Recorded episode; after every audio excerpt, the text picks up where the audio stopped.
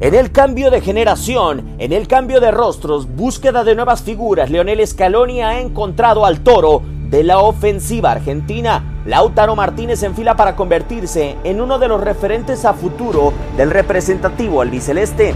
Y cuando, cuando convierte son esos pequeños, pequeños o poquitos segundos que, uno disfruta de, que, bueno, de ver la pelota entrar, así que nada, feliz por, por hoy haber cometido tres y, ayudar al equipo a ganar. El ritmo goleador del futbolista del Inter de Milán en su inicio con el cuadro argentino luce amenazador para los récords que establecieron Diego Armando Maradona, Gabriel Omar Batistuta, Sergio Cunagüero y Leo Messi. En 13 choques, Lautaro suma 9 goles, los últimos 3 en contra de la selección mexicana en el Alamo Dome.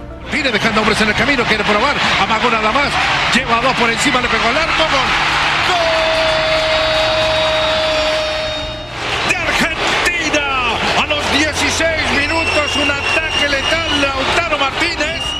Maradona por su parte en su inicio con el representativo argentino sumó 7 tantos en 13 duelos. Messi anotó 2 goles en la misma cantidad de choques por 6 de Batistuta y 4 de Sergio Cunagüero.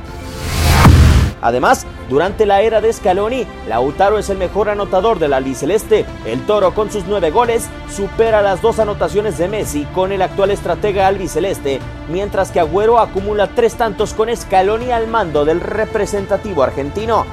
En cuanto a Lautaro, es un jugador, incluso dije, en anterior, es un jugador importante, interesante, que nosotros apostamos mucho por él y que tenemos mucha esperanza. Nos garantiza trabajo, nos garantiza el remate ante Alemania, Lautaro Martínez tendrá la oportunidad de volver a brillar con la ausencia de Messi y Agüero en el albiceleste, donde Scaloni ha encontrado al toro de la ofensiva argentina.